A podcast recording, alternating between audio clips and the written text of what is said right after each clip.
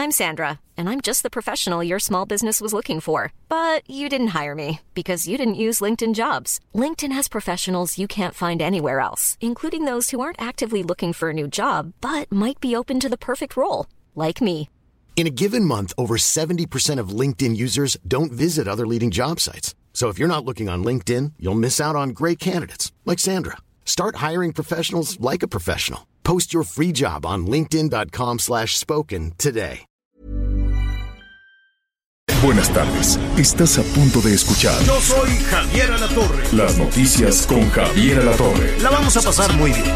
Comenzamos. Me gusta cuando yo te tengo como yo te traigo al mundo desnuda. De donde salió tanta maldad y tanta ricura. Me gusta eso que me dices, pero sé que son excusas. No hay duda. Dices que me quieres, Bueno, pues así reggaetoneando con la Shakira, iniciamos esta tarde. Qué bueno, qué bueno que nos acompaña. Antes que otra cosa suceda, muchísimas gracias a nuestros amigos que nos recibieron allá en Querétaro y que nos escuchan en Querétaro. Me da eh, realmente muchísimo gusto y le hago extensivas, desde luego, las felicitaciones a mis compañeros, Anita Lomilí, Miguel Aquino. Y bueno, pues esta tarde tenemos muchísima información que está justo en desarrollo. Qué gusto saludarlo, Anita Lomelí, ¿cómo te va? Hola Javier, buenas tardes, qué gusto saludarlos, muy bien. La verdad es que en la capital del país es un día espléndido y pues muchas cosas en curso que vale la pena comentar. El tema de las mujeres que traemos ahí una agenda pendiente y México una deuda con ella. Terrible, terrible. La, la, la verdad es que yo sé que es un tema que no le gusta a los políticos, dije los políticos, y que yo me quedaría esperando además una acción muchísimo más contundente de las mujeres que forman parte del gobierno federal. Una acción muchísimo más contundente de las diputadas, de las senadoras, de la gobernadora, de la jefa de gobierno, es decir, de todas aquellas mujeres que tienen la posibilidad de incidir en la situación de las mujeres y la verdad es que nos queda mucho, mucho pendiente. Desde luego que eh, cuando se acercan fechas como esta, la del próximo día 8, que seguramente vamos a escuchar las voces de mujeres en diferentes partes del país y que seguramente volverán a salir los señores de diferentes niveles de gobierno a decir, ah, es que son unas vándalas, ah, es que son unas malvadas, ah, es que alguien las moviliza políticamente. A mí me parece un insulto, desde luego, que todas, que todas las aspiraciones eh, de, de, las mujeres eh, y que aprovechan de, no es que aprovechen, que abren, que ven la oportunidad, desde luego, de este tipo de fechas, se quiera desacreditar diciendo que hay un hombre manipulándolas, diciendo que hay un hombre que quiere eh, sacar raja política de toda esta situación. Yo creo y coincido contigo plenamente, Anita, en que tenemos no solo una asignatura pendiente, tenemos muchísimo, muchísimo trabajo todavía en ese sentido. Ya lo estaremos repasando. Miguel Aquino, ¿cómo estás? ¿Cómo estás, Javier? Anita, amigos, muy buenas tardes. Me da mucho gusto saludarlos. Sin duda, el tema de la violencia en contra de las mujeres es un tema pendiente que yo me sigo, la verdad, yo me sigo rehusando a que solo hablemos de esto pues cada, cada año, cada situación en la que se da este 8 de marzo, creo que es un tema que debemos de tener, debemos de tener muy, muy presentes y sobre todo dejar en claro qué es la violencia en contra de las mujeres. De repente seguimos pensando que solo se trata de cuando hay golpes o cuando Pero- hay insultos, ¿no? Y creo que esto va más Una allá. cosita, Miguel. Sí. A ver. Javier, si me permiten, empecé así por las mujeres que fueron a manifestarse a Palacio Nacional. Más allá del 8 de marzo o no 8 de marzo, tenemos el tema de el, pues, posible candidato de Morena al gobierno de Guerrero, Félix Salgado Macedonio, y hay un tema que analizar en relación a esa candidatura y todo lo que ha pasado eh, en, en, pues alrededor de, de este tema que sí merece la pena este, pues dedicarle un tiempo. Sí, También claro, hay que estar claro. Y mira, el asunto va más allá de Morena. El asunto va más allá de Félix Salgado Macedonio. Y es un asunto evidentemente eh, se interpreta como una cuestión de, impunidad, una cuestión de pues es que como es el candidato el presidente pues ni modo. Y ya ya lo dijo en su momento Miguel Aquino aquí nos presentó la la reseña desde luego las autoridades encargadas de investigar las acusaciones de violación en contra de Félix Salgado Macedonio pues decidieron no actuar y el mismo fiscal así lo reconoció, Miguel. Sí, así es. El mismo fiscal Javier Olea decía que desde el 2018 tenían conocimiento, por lo menos de una de las acusaciones, la más fuerte, yo no quiero decir la más importante, sino la más fuerte y delicada, que es el asunto de violación. Y Javier Olea textualmente dijo eh, en declaraciones abiertas, en declaraciones a la prensa, la investigación en contra de Félix Salgado Macedonio quedó congelada por órdenes del gobernador del estado de Guerrero, Héctor Astudillo, porque el esposo de la víctima tiene los mismos apellidos que el gobernador y no quería entrar en controversia. Eso dijo Javier Olea. Yo no entiendo por qué todavía el señor está libre, porque eh, pues ocultar una investigación o detener una investigación, yo aquí sigo insistiendo, ¿eh? que se investigue a Salgado Macedonio, pero también al gobernador y también al exfiscal del estado de Guerrero, señor. Hoy vamos a ver, eh, desde luego, este tema. Vamos a hablar también de las eh, cuestiones de género, la, la, forma en la que se percibe a los gobiernos municipales, a los gobiernos estatales y al gobierno federal, desde luego, y no nada más eso, o sea, no, no dejemos únicamente la balanza del lado de la parte de gobierno. Hay que poner en perspectiva también lo que sucede en las, eh, en las universidades, lo que sucede con el trabajo académico de muchísimas mujeres, lo que sucede en las empresas, si las mujeres ganan igual que los hombres y tienen las mismas oportunidades que los hombres, y lo que sucede puertas adentro de muchísimas casas. Entonces, sí, es cierto que como todos los días estamos escuchando, las diferentes posiciones de gobierno, ¿no? Como eh, de, de, alguna manera abarca toda la agenda, toda la discusión, todo el pensamiento, lo abarca el gobierno federal y lo abarcan los gobernadores, pues evidentemente una buena eh, carga de este malestar de género, pues va eh, contra hacia las autoridades. Y si, y si somos honestos, no ha habido una empatía, no se percibe que esta administración esté cercano a las mujeres, no se percibe que se, que se esté hablando de sus temas, eh, no, después se corrige, pero decía, no, no hay denuncias de violencia de género, no, no pasó nada con la pandemia, no, pues que las mujeres se dediquen a curar a los, a los enfermos, en fin, ¿no? Una serie de declaraciones que se han ido agolpando y que ahora con la pandemia pues ha agudizado muchísimo estas cosas. Al ratito lo vamos a retomar, vamos a retomar también eh, el tema de las vacunas, ¿no? Hay suficientes, no hay suficientes que ya van a llegar. Todos los días ya, ya el, canciller yo ya, yo creo que ya no sabe ahora qué discurso decir. Es que ya contratamos tantas, pero no llegaron, pero sí llegaron, pero ahí vienen. Ya hoy el presidente de alguna manera dijo, pues lo que hacen falta son las vacunas. Tenemos toda la disposición y tenemos la estrategia para eso, pero hacen falta las vacunas. Eh, vamos a ver eh, si eh, adelanta algo la jefa de gobierno. Creo que será hasta mañana cuando digan cuáles son las nuevas alcaldías en la, en la Ciudad de México.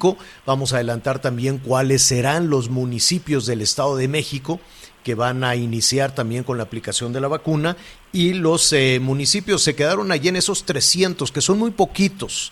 300 eh, municipios en el país en donde se inició la aplicación de la vacuna y son muy poquitos porque acuérdense que tenemos casi 2.500 municipios en este país, ¿no? 2.485 municipios entonces, pues hay que eh, estar ahí pendientes de, de toda esa situación. Se lo vamos a decir en un momentito más. Hablaremos, sí, de la reunión que tuvieron los presidentes importantes, sí, importantísima la reunión del presidente Andrés Manuel López Obrador con el presidente Biden, eh, con muchísimas este, pues cuestiones, muchísimo sigilo primero, que no se enterara la prensa, que no estuvieran, que sí estuvieran. Le movieron ahí un librero al, al presidente, que por cierto se lo acomodaron mal. Anita, tú que estás ahí muy cercana del Palacio Nacional, cuando le pongan el librero, que escondan el cuadro que está atrás, porque nada más se veía un filito. Entonces decían, pónganle el librero. Y luego dijeron, ¿qué, ¿pero qué le ponemos aquí en la repisa? Pues por un lado pónganle a Pancho Villa, que es un personaje que en la relación entre México y Estados Unidos en el terreno de los símbolos significa mucho. Es, digamos, que el único eh, personaje que de este lado de la frontera puede ser considerado héroe por algunos, bandido por otros, y allá en Estados Unidos, pues un bandido, ¿no?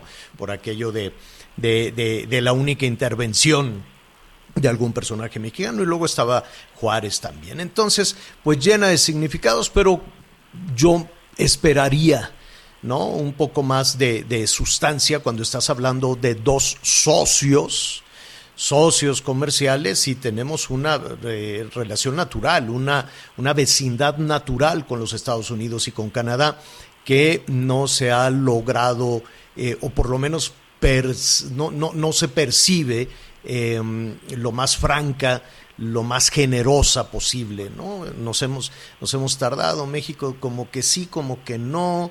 Em, e, e, este inicio de la conversación fue muy complejo con esta versión atribuible, eh, pues ya sabe, a, días, en fin, una serie de cuestiones que ya, que ya estaremos ahí este, revisando. ¿Con qué nos quedamos de eso? Con que el gobierno de Estados Unidos dijo, primero voy a vacunar a los míos y luego ya veremos si te mando las vacunas. Y eh, de, este tema de reactivar el programa Bracero para garantizar que los eh, mexicanos puedan ir a trabajar allá a los Estados Unidos, pues tampoco, ¿no? Yo creo que hay, un, hay una estrategia migratoria del presidente Biden. Eh, entiendo que lo que quería el presidente era enviar a más mexicanas y mexicanos a trabajar allá en los Estados Unidos para que le manden más remesas. Eh, no sé, yo preferiría tener a, mis paisanas, a mis paisanos con oportunidades en México, y, y, no habrá evidentemente muchísimos comentarios y se verá los beneficios de esto, porque evidentemente pues es el único ingreso que hoy tenemos los mexicanos, cosa tristísima, cosa muy triste el decir pues vamos a allanarles el camino para que se vayan y nos manden dinero. Vamos a escuchar, tenemos eh, de ah, hecho una parte de, de, las declaraciones del presidente eh, respecto a la posibilidad de que más mexicanas y mexicanos o que se facilitara eh, que se fueran a trabajar allá en lugar de trabajar acá. Se planteó la necesidad de regularizar a nuestros paisanos que viven, que trabajan en Estados Unidos, como es compromiso del presidente Biden. Reconocimos que es un acierto que haya tomado esa decisión. También se planteó lo de las eh, visas de trabajo, ordenar el flujo migratorio.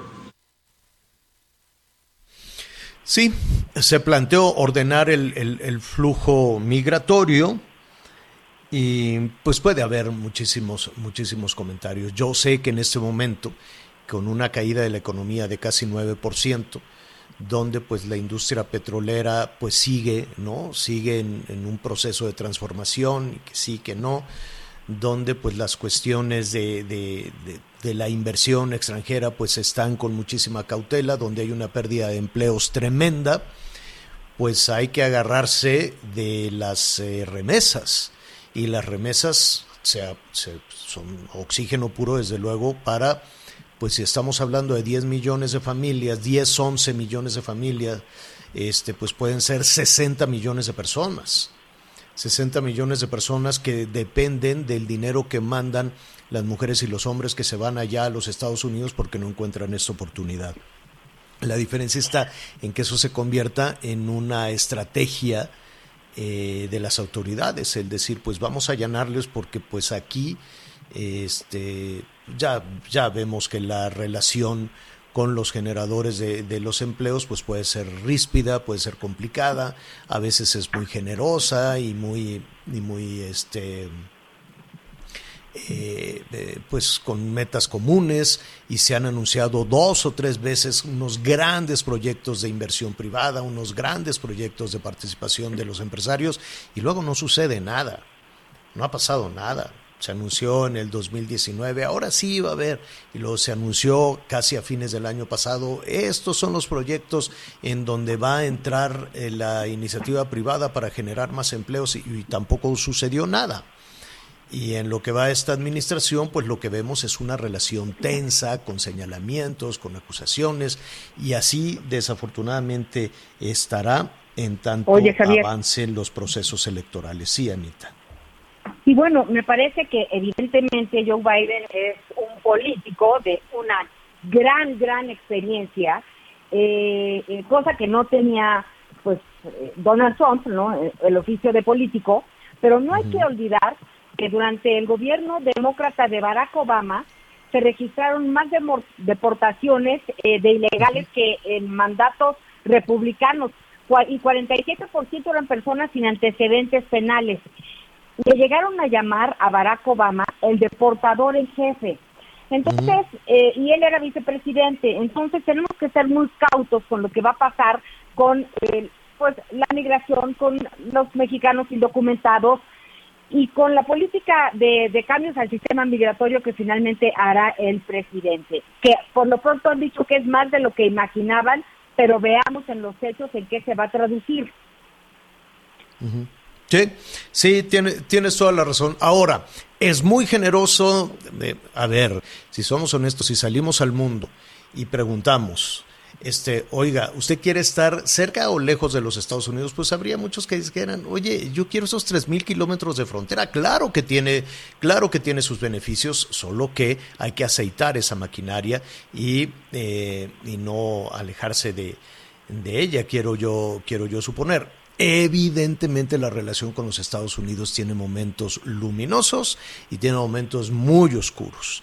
Y lo vimos también con el presidente Trump, a quien esta administración dijo es el gran amigo de México, pero si le preguntábamos a Enrique Peña Nieto, bueno, eh, veíamos que tuvimos momentos verdaderamente oscuros con, con el presidente Trump. Bueno, se está iniciando esta administración, ya finalmente hubo ahí una, una reunión, ¿no? La, la, a mí me hubiese gustado ver la silla de México en la reunión que se tuvo con el primer ministro Trudeau y con el presidente Biden, pero bueno, pues aquí andábamos con un presidente de Argentina que pues lo único que vino creo que fue vino nada más ofrecer carne de res con las eh, complicaciones que eso tendría también para la industria cárnica en México. En fin, es un tema que no, que no se ha visto. De ahí en fuera yo no le vi nada, absolutamente eh, nada, con todo respeto a Argentina y ser muy solidarios con, con Sudamérica y con, Argentina y que México retome también su política exterior.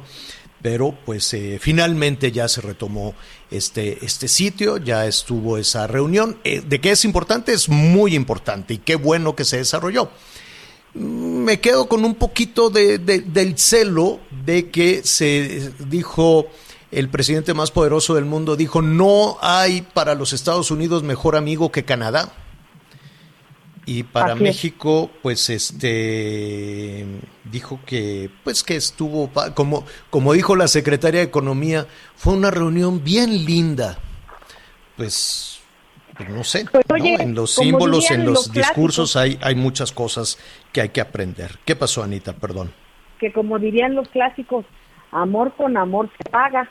Nosotros Claro, pues, nos si te tardamos tardas en dos meses en- felicidades.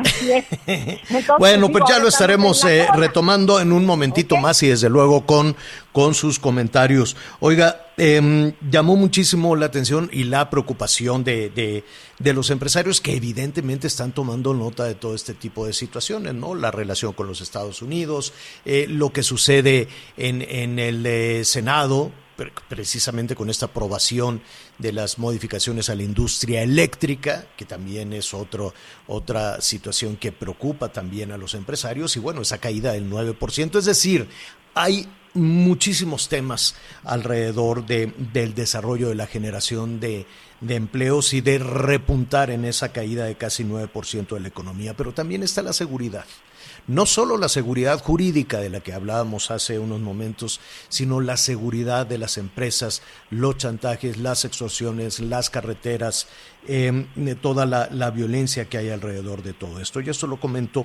porque eh, el titular o el representante de la Coparmex en San Luis Potosí, Julio César Galindo, fue asesinado. Eh, ayer hablábamos antes de, concluir de, de, este tema, recibió dos impactos eh, de bala, uno en el tórax, otro en el, en el abdomen y, y, no sobrevivió. Fue atacado en una vulcanizadora en la avenida Potosí, allá en la capital la capital del estado, una situación eh, eh, muy fuerte de la cual el proceso, las investigaciones, pues ya lo estaremos eh, retomando y estaremos retomando también lo que ha sucedido en Quintana Roo también con el tema con el tema de las extorsiones. ¿Qué dice de todo esto la Coparmex? Jorge Ramírez, vicepresidente nacional de Estado de Derecho de la Coparmex, está en la línea y le agradecemos esta comunicación. Jorge, ¿cómo estás? Buenas tardes. Buenas tardes, Javier. Buenas tardes al auditorio. Pues estamos tristes, preocupados, sensibles hasta ante este delicado tema. Em, ¿Tienen ustedes información de, de, de, qué fue lo que sucedió? Digo, primero lamentar una situación de esta naturaleza, es un crimen, es un, es un, es un asesinato. ¿Les dice algo las autoridades? Bueno, este, de hecho, eh, nuestro presidente nacional, José Medina Mora, está eh, eh, en estos momentos en San Luis Potosí está en reuniones con las autoridades locales, está acompañando a, la familia de, Julio, que a fin de cuentas, pues hoy en una situación completamente lamentable, pues están viviendo un momento de terror, ¿verdad? Este, y bueno, pues la información que tenemos es la que acabas tú de externar hace un momento. Eh, eh, pues llegaron, él estaba con su hija en una vulcanizadora y a quemarropa eh, eh, le dieron balazos. Él es un empresario muy comprometido en San Luis Potosí, ha estado vinculado mucho tiempo a los organismos empresariales, a la UCEM, hoy es presidente del Centro Empresarial de San Luis Potosí, es una persona de bien, es alguien que genera empleos y que ha trabajado por su comunidad y la verdad es que lamentamos que haya eh, eh, eh, pues perdido la vida de esta forma tan lamentable y sí sin duda pues primero que nada externamos una oración porque él ya esté cerca de Dios y porque su familia encuentre consuelo pero sobre todo le exigimos a las autoridades que pues lleguemos a saber qué fue lo que sucedió que que los responsables tengan las consecuencias que ameritan en, en la situación y que sobre todo tomen las medidas para que esto no vuelva a suceder. Em, en, ese, en ese, evidentemente habrá que esperar y estar pendiente en esta en esta investigación de San Luis Potosí, no conocer eh, conocer los móviles y es una situación condenable y lamentable desde luego. Em, en términos generales, la situación del empresariado, de los socios de Coparmex, la percepción de seguridad, se sienten eh, se sienten seguros, se ha avanzado en el tema de las extorsiones, de los chantajes, tienen garantías de poder generar los empleos que se requieren en este momento? Pues mira, el país está metido en un problema no de los últimos 24 eh, meses, sino ya tenemos a lo mejor eh, desde la mitad del sexenio pasado que se ha venido de alguna forma cada vez agudizando eh, eh, eh, el entorno. en un principio había por las guerras de los pues ejércitos delincuenciales que, se peleaban entre ellos, pero cada vez más se acerca al empresariado. Hay en algunos estados donde hay pues secuestros, donde hay extorsión, donde cada vez el establecer un negocio significa que te señalen y pues estamos trabajando muy de la mano con las autoridades locales para tratar de resolver el tema y le pedimos a la federación que se coordine con las autoridades estatales, municipales, para que se tomen las medidas necesarias para que tengamos un entorno de paz, podamos todos ponernos a trabajar, a producir, a, generar desarrollo, empleo, eh, eh, igualdad y que logremos tener un país diferente. Hoy desgraciadamente no vivimos ese entorno vivimos un entorno complicado, vivimos un entorno donde pueden suceder cosas como las que eh, eh, sucedió ayer, ojalá y sí haya sanciones, ojalá sí encuentren a los responsables y, bueno, pues que, se tomen las medidas para que este tipo de, pues asesinatos tan, tan lamentables no vuelvan a suceder. Claro. Eh, finalmente, ¿sabe la Coparmex o tienen, eh, independientemente de lo que les diga las, eh, las autoridades, em, si esto fue una ejecución, un asalto, si había algún tipo de, amenaza contra Julio César Galindo? No, eh, hasta la información que, que yo tengo hoy eh, no se había dado algún tipo de antecedente o amenaza que pudiéramos prever en estos términos. Eh, te digo, Julio era una persona muy proactiva, muy participativa en el entorno local, en el entorno político de San Luis Potosí, eh, era un gran entorno líder. automotriz incluso. Es- Exactamente, él, eh, un empresario eh, eh, muy proactivo y, y la verdad es que no teníamos, eh, eh, cuando escuchamos la noticia fue pues totalmente sorprendente. Pues eh, estaremos eh, pendientes de lo que resuelvan las, las autoridades. En principio, Jorge, te agradecemos esta comunicación. No, pues al revés, les agradecemos a ustedes y, y vuelvo a insistir, en la medida que todos participemos vamos a poder tener un entorno me- mejor, pero las autoridades al final de cuentas son las responsables de todo esto. Definitivamente, muy bien. Jorge Ramírez, vicepresidente nacional de Estado de Derecho de Coparmex. Gracias, Jorge. Muchas gracias, saludos.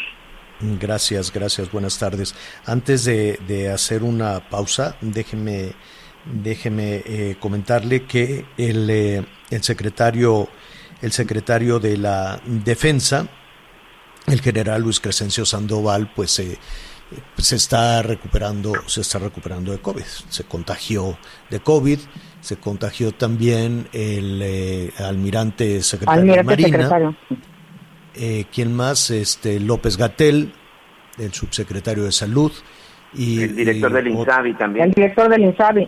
el director del INSABI también, pues ya deberían de estar utilizando cubrebocas.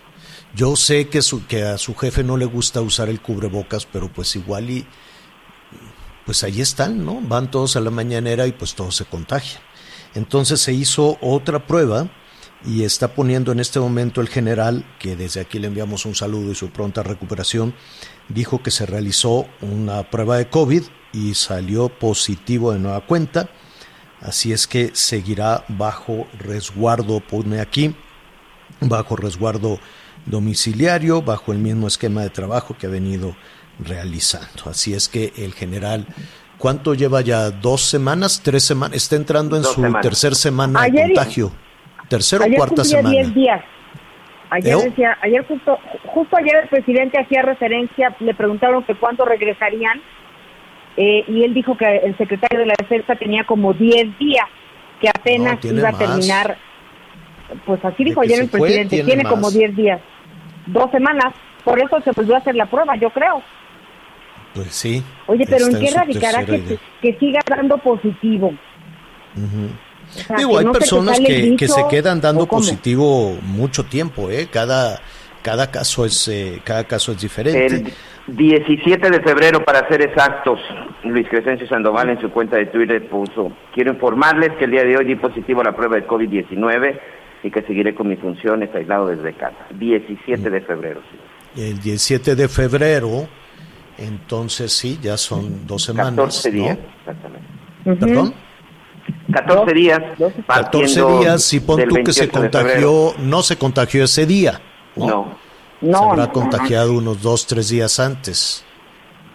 es correcto. Entonces, digo, esperamos desde luego su, su recuperación. En ocasiones es un poquito más, más tardado que la gente se, se, eh, se recupere. La secretaria, la jefa de gobierno de la Ciudad de México dice que mañana, mañana, entre mañana y el jueves, van a decir cuáles son las nuevas delegaciones para eh, obtener la, para la aplicación de la vacuna.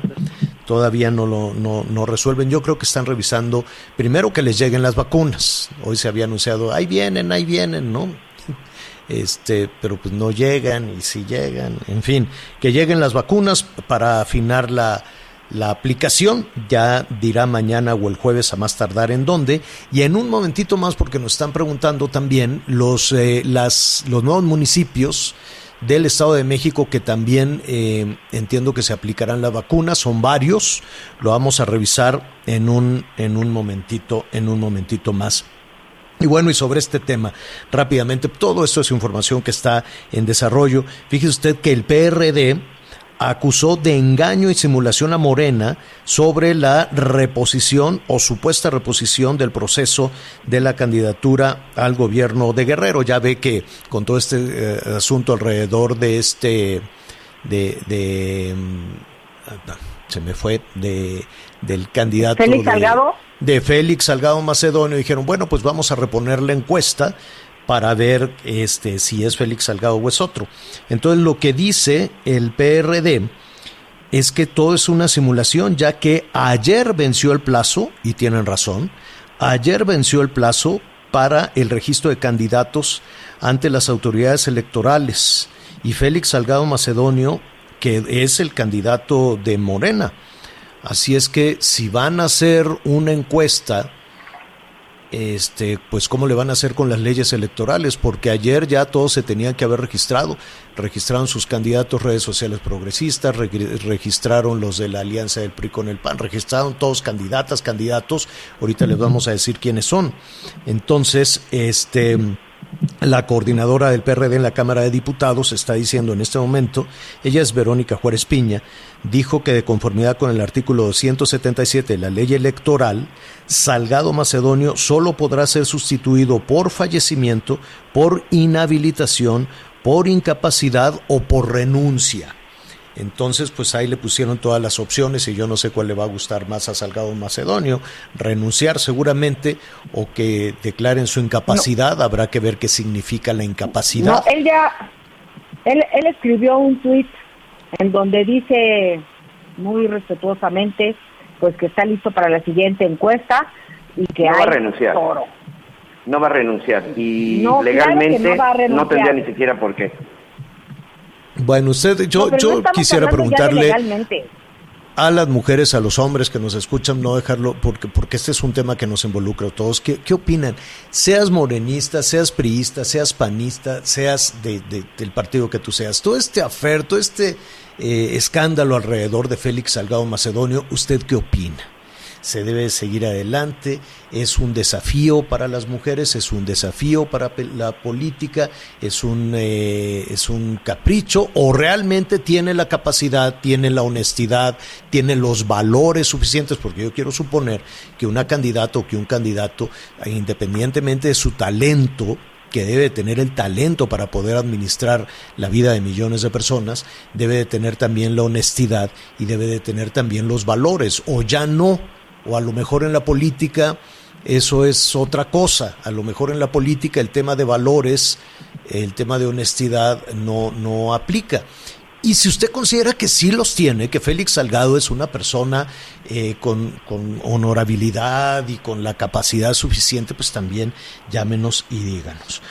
Vamos a hacer una pausa. Eh, Claudia Sheinbaum también habló de quienes eh, critican el tema de Salgado Macedonio. Se lo digo rápidamente, esperando sus opiniones. Dice Claudia, quienes critican a Salgado, la candidatura de Salgado Macedonio, dice, los que hablan del viejerío, los que hablan de las lavadoras de dos patas, son ahora los grandes defensores de las mujeres, dice Claudia Sheinbaum, eh, ironizando desde luego y defendiendo la posición de Félix. ¿Que la, que la jefa de gobierno no tendrá algo más importante que ponerse a gobernar esta ciudad tan complicada, señor? Que meterse en estos discursos que simple y sencillamente no tienen. Bueno, hacemos una pausa porque nos están regañando. Volvemos con sus comentarios. Sigue con nosotros. Volvemos con más noticias. Antes que los demás. Todavía hay más información. Continuamos. A ver, está en desarrollo desde, desde muy temprano en diferentes puntos de- del país una protesta de transportistas. Hay este, movilizaciones por eh, diferentes eh, autopistas prácticamente en todos los estados del país. Es la Alianza Mexicana de Organización de Transportistas. ¿De qué se trata? Eh, vamos a platicar en este momento con Miguel Ángel Santiago Solís, es el coordinador nacional de la Alianza Mexicana de, de Organización de Transportistas. Miguel Ángel, buenas tardes. Este, sí, ¿qué dices? Muy buenas tardes. Oye, Miguel Ángel, este, pues desde muy temprano yo venía en carretera también hacia, hacia la Ciudad de, de México, venía por la autopista de, de Querétaro y me di cuenta, de alguna manera, eh, bueno, venía muy temprano de, este, de, de esta organización. ¿De qué se trata? ¿Qué, ¿Qué es lo que ustedes están exigiendo? Mira, antes que otra cosa, este, te agradezco la entrevista y la llamada. Este, efectivamente tenemos dentro del sector transporte diversas cosas que nos atañen ya desde hace algún tiempo. Tema de grúas. Hace dos años que se había hecho la manifestación. Igual pues se creó la mesa de trabajo, de diálogo, en donde pues, se buscaba la, la intención de que se resolviera los problemas que teníamos. Uno de ¿Pero ellos, cuál es el problema con las grúas? eh, uno de los problemas que fueron, pues fue el tema de, de grúas. Este, uno de, de una de las peticiones fue el tema de las grúas por los los famosos cobros excesivos, más bien los cobros excesivos hacia el transporte y hacia la sociedad, mismo que se presentaron evidencias por escrito y del cual la misma Secretaría de Comunicaciones y Transportes en ese entendido se quedó de que se le iba a dar seguimiento. Dos años después no tenemos una sola queja resuelta de esos problemas en el tema de grúas. Posteriormente, A ver, pero para, para entender un, un, un, un poco más este tema de las grúas, ¿qué, ¿qué significa? ¿Por qué les cobran? ¿Qué hacen las grúas? mira, eh, un ejemplo de cuatro casos relevantes. Uno de los que fueron con grúas este, Serrano allá en Michoacán, por haber una, hecho una desvolcadura 350 mil pesos, en donde el tabulador no te marca más que como 25 mil pesos, algo así estaba en esa queja. En Tabasco, grúas Olmeca, una maniobra de una desvolcadura sin afectación de, de, daños a carretera ese asunto, eh, 280 mil pesos, este, en donde la maniobra no equivalía ni a 12 mil pesos, en media hora de trabajo. ¿Y por qué les pagan? ¿Por qué, ¿Por qué les cobran tanto? ¿Por qué se disparan de 20 mil a 300 mil? Mira, ahí te va. En, en el Reglamento de Autotransporte Federal y Servicios Auxiliares, el RAXA, estipula que todas las maniobras fuera de carretera serán convenidas entre el usuario y el permisionario. Ejemplo, tú por el simple hecho de haberte acostado con cualquier unidad o hasta un coche con la salida, ya le da la pauta al propietario de grúas de decirte que pues te va a cobrar 100 mil pesos, pues porque él puede cobrar afuera de carretera este lo que a él le convenga. Entonces, porque fue una maniobra especial, la maniobra es la misma, simplemente esa laguna jurídica que ha dejado la Secretaría por muchos años ha dado pie a que todos los grueros han robado hacia la sociedad. Es decir, es decir, para entender un poco más, las autoridades pueden eh, controlar este tipo de situaciones, pueden controlar este cobro o es a la oferta y la demanda. No, eh, fuera de carretera la oferta y la demanda y lo demás está tabulado y regulado. Pero haz de cuenta que la misma ley te da la oportunidad de que tú puedas quejarte conforme al artículo 66 del mismo RAXA. Te dice que te puedes inconformar y 15 días, este, perdón, 55 días después tendrías que tener resuelto el problema. Pero como el quejoso también tiene derecho, pues le da la pauta el derecho de la audiencia y se va alargando los términos hasta uno o dos años. Y este, Para, para no para no extendernos, ya ya entendimos este tema de, de, de las grúas que pues tiene que haber ahí una intervención de las autoridades. Entiendo que también eh, están denunciando pues temas de combustible, temas de retenes, eh, temas de los cobros de peaje. Así es, mira, efectivamente el tema de los retenes, vemos allá este en el norte tan solo de los retenes del desengaño, el Querobabi, eh, y todos esos que llevan en aquel en aquellos puntos que desafortunadamente este tran- tienen a un operador transportista hasta 20 horas parado y le toca el retén de San Luis Río Colorado, no importa que ya haya sido revisado en el retén anterior, se avienta otras 24 horas a 20 horas para haber sido revisado nuevamente. No ¿Los retenes de quién de quién quién pone esos retenes? Este, la Sedena. Como, como que están hechos a la antigüita, porque no les consta que el de atrás haya ya revisado, en donde una gran corrupción que se está dando en esos retenes, que si la persona que está hasta atrás va y se mete por cinco mil pesos lo dejan pasar. Entonces quiere decir que las cosas las están haciendo a quien tiene la solvencia económica pues adelante evitas un retén. Y quien no tiene esa oportunidad es revisado y sometido 40 horas nomás para pasar esos dos retenes. Entonces, este, creo que... sí.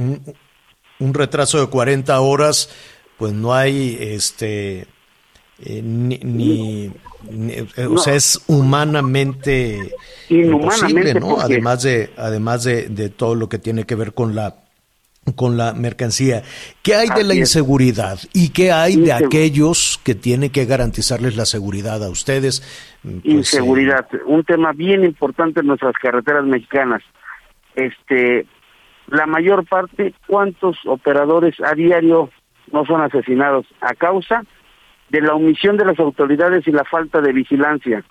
Que muchas veces hemos denunciado en las casetas hay doble caseta, la caseta de Capufe y la caseta de la, la autoridad federal. Ahí lo ves, esperándote pasando la caseta para poderte extorsionar. ¿A este, quién? ¿Quién, ¿Quién los extorsiona? La Guardia Nacional, Dirección Seguridad Carreteras e Instalaciones, lo que fue la vieja Policía Federal de Caminos, o la vieja Policía de, ¿Cómo, ¿cómo es la extorsión? ¿Nos puedes eh, dar un, un, caso de, de alguno de tus compañeros o de ti mismo? Mira, eh, actualmente este, hay una normatividad que se, se emitió conforme a la norma 001 SCT que dice que tú debes de tener una bitácora de horas de servicio, que no puedes manejar más de seis horas. Tendrás que tener un descanso de una hora para poder continuar tu viaje. Y lo implementaron.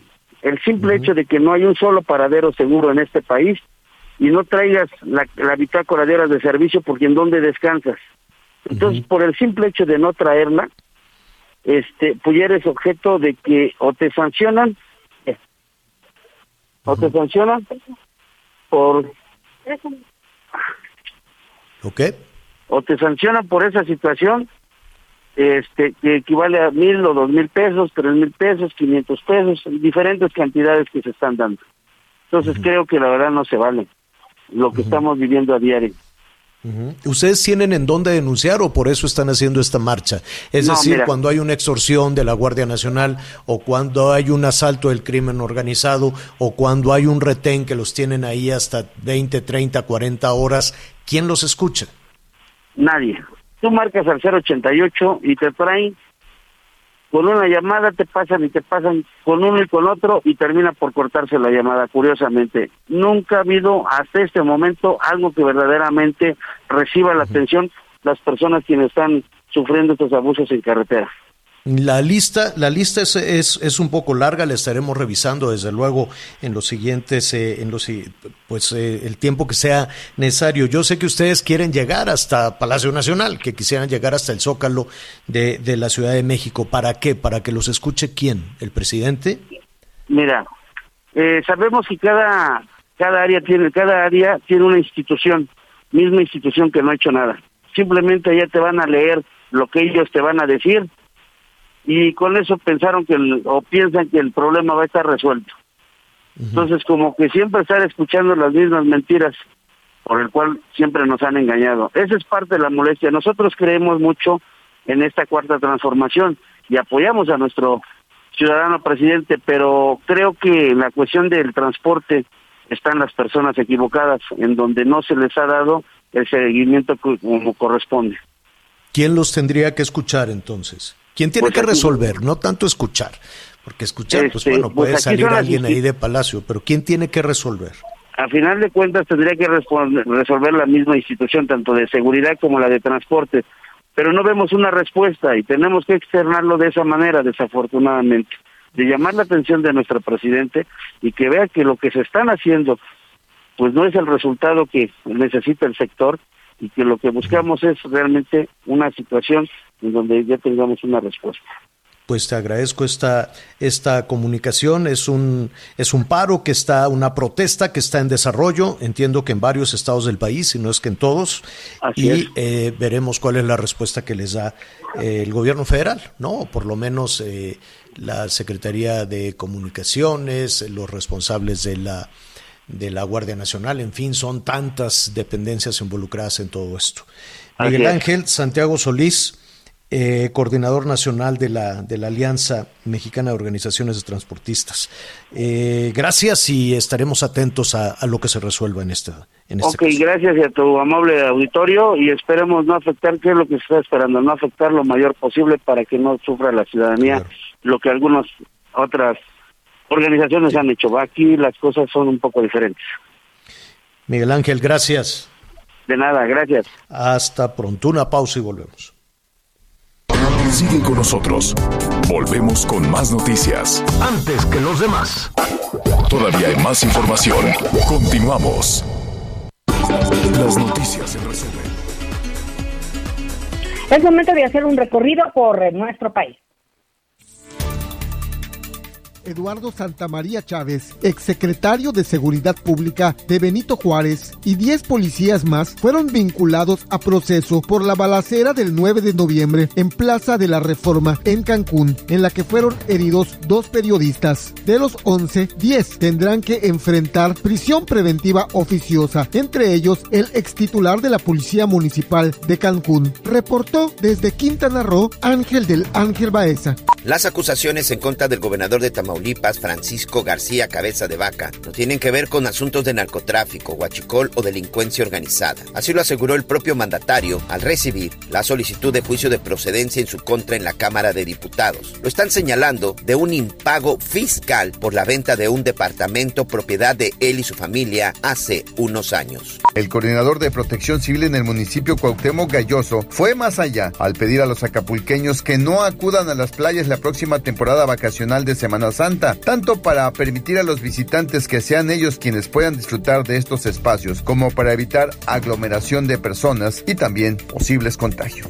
Informa desde Acapulco Guerrero, Enrique Silva. En el pronóstico del clima, este día el Frente Frío número 39 que se extenderá desde el norte del Golfo de México hasta el sureste del país e interaccionará con un canal de baja presión en la península de Yucatán, ocasionará lluvias muy fuertes con descargas eléctricas y posible caída de granizo en zonas de Chiapas, Oaxaca y Veracruz, así como chubascos en Campeche y Quintana Roo. En contraste, un sistema de alta presión posicionado en niveles medios de la atmósfera mantendrá la onda de calor con temperaturas máximas de 40 a 45 grados en Guerrero, Jalisco, Michoacán, Morelos y Nayarit, informó Liz Carmona. Sigue con nosotros. Volvemos con más noticias. Antes que los demás. Todavía hay más información. Continuamos.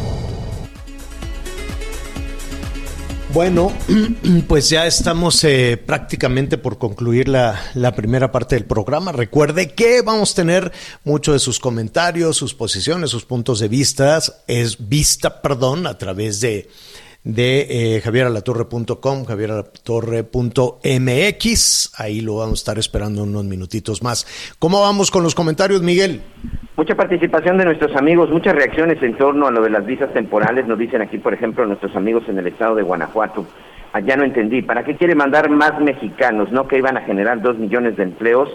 Es una burla para el llamado pueblo nuevo. Lo que necesitamos son empleos en el país. Muchas gracias. Por supuesto que en el estado de Guerrero no estamos de acuerdo con la candidatura de Félix Salgado Macedonio, pero ya bien quién, ya vieron quién será la competencia. Nos quieren mandar a Manuel Negrete, el exfutbolista, un trabajo pésimo en Coyoacán. Ese es el nivel de gobernantes, ¿cierto? Eso también se acaba de dar a conocer hoy, señor. Eh, Manuel Negrete, el exfutbolista mexicano, pues ha pidió, una licencia ¿no? a su cargo para competir por el estado de Guerrero. Gracias. Las pidió vacunas. licencia él y Laida, si no me equivoco, ya hoy. Sí, licencia. Ya uno va por Campeche y otro va por la eh, por el estado de Guerrero. Eh, también nuestros amigos, bueno, siguen nuestros mensajes de nuestros amigos en la zona del Estado de México. Entendemos que hay prioridades, pero lo que lo, en lo que nunca han coincidido muchas de las autoridades de la Ciudad de México y del Estado de México es que deben de trabajar en conjunto para terminar con los asaltos. La autopista México-Pachuca y la México-Puebla simple y sencillamente es una de las más peligrosas para los automovilistas y transportistas. Eso le faltó comentar al líder del transporte que entrevistaron. Gracias por sus mensajes. Sí, sí, el tema, el tema de las carreteras la verdad es que está, está muy complicado. Vamos a seguir con ese asunto de las carreteras. Eh, vamos a hablar también de, de, la información que está en desarrollo a propósito de las vacunas y todo, todos sus comentarios. Es tiempo de agradecerle a las estaciones que nos sintonizan esta tarde, Audiorama, El Heraldo Radio, gracias. Siga con nosotros.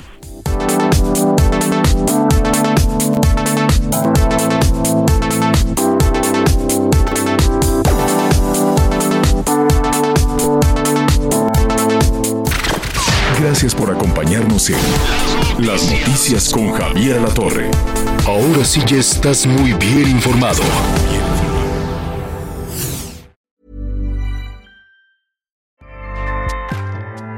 ACAST powers the world's best podcasts. Here's a show that we recommend. The Real Housewives is a guilty pleasure for most, but if you're looking to not feel guilty about that pleasure, tune in to Everything Iconic with me, Danny Pellegrino, where I break down all the messy moments and behind the scenes antics of Bravo's popular franchise. And on Everything Iconic, I also interview celebrity guests like Kelly Ripa, Kiki Palmer, Drew Barrymore, Cameron Diaz, and more about their guilty pleasures, their past work, and so much more. So if you're pop culture obsessed and find yourself watching way too much reality TV like me, tune in to Everything Iconic with Danny Pellegrino wherever you listen to podcasts. ACAST helps creators launch, grow, and monetize their podcasts everywhere. ACAST.com.